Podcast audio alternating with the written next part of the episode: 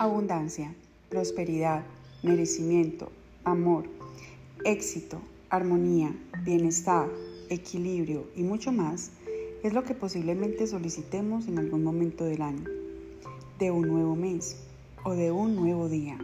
No obstante, estas solicitudes para materializarse requieren de un compromiso personal y de cierta incomodidad llamada constancia, valentía y voluntad que no todos están dispuestos a transitar.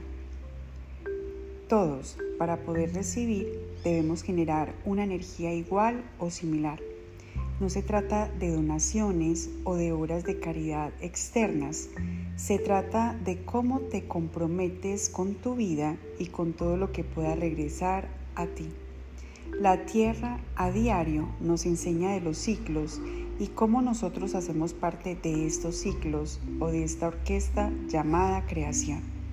Tenemos temporadas para sembrar, para cuidar e ir despojándonos de la mala hierba que nos impide evolucionar.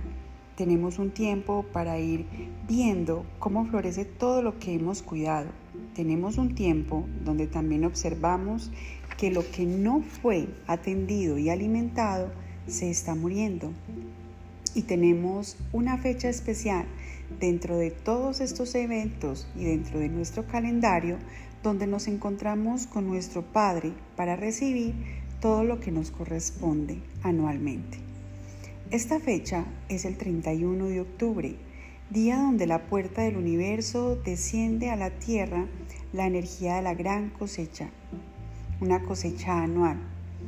Esa energía está dispuesta para que todos nosotros recibamos lo que a través de cada meditación, oración y trabajo espiritual nos permitimos. Es un día donde el rayo dorado de nuestro Padre, en compañía del arcángel Uriel, el mago Merlín, Abundia y muchos más, nos entregan bienestar a la humanidad. Es un día donde nos sentamos a mirar toda esa gran cosecha que nosotros a lo largo de este año cuidamos para poder materializarla poco a poco y para que también pudiera llenar nuestras alecenas espirituales y materiales para la temporada que se avecina, que es la energía del invierno. Así que te invito a que revises esa siembra, a que revises lo que estás por cosechar y para que el 31 de octubre puedas sentarte con el Padre y en conciencia puedas pedirle o solicitarle una ayuda adicional. Bendiciones.